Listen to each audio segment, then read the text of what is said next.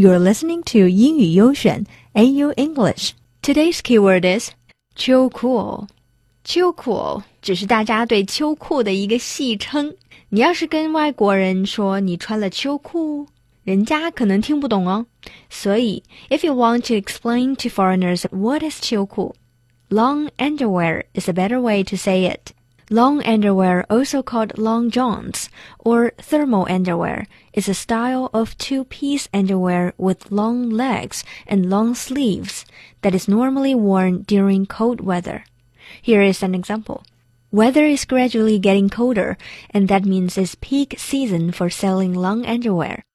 现在天气逐渐变凉，销售保暖内衣正是旺季。北京本周五下了第一场雪。 哎呀，好嗨森呢！但是早上穿衣服的时候，问题来了：秋裤 to wear or not to wear？It is a question。话说，在我大东北不穿秋裤，那只能说你不想活了。However, in Beijing, you can still survive without 秋裤哦。几经纠结，还是决定不能与老天作对，毅然决然地穿上了我的秋裤。大家心中应该都有一个疑问。外国人到底穿不穿 long underwear 呢？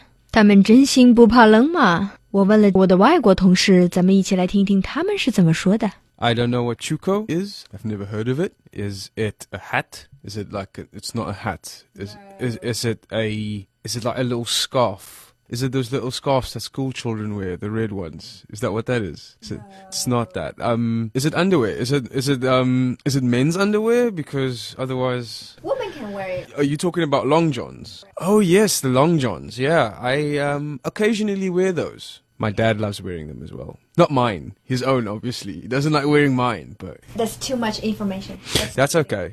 所以各位亲爱的听众，秋裤还是要穿的。千万不要冻感冒哦，感冒事小，不能听我们节目事大呀，嘿嘿，开玩笑。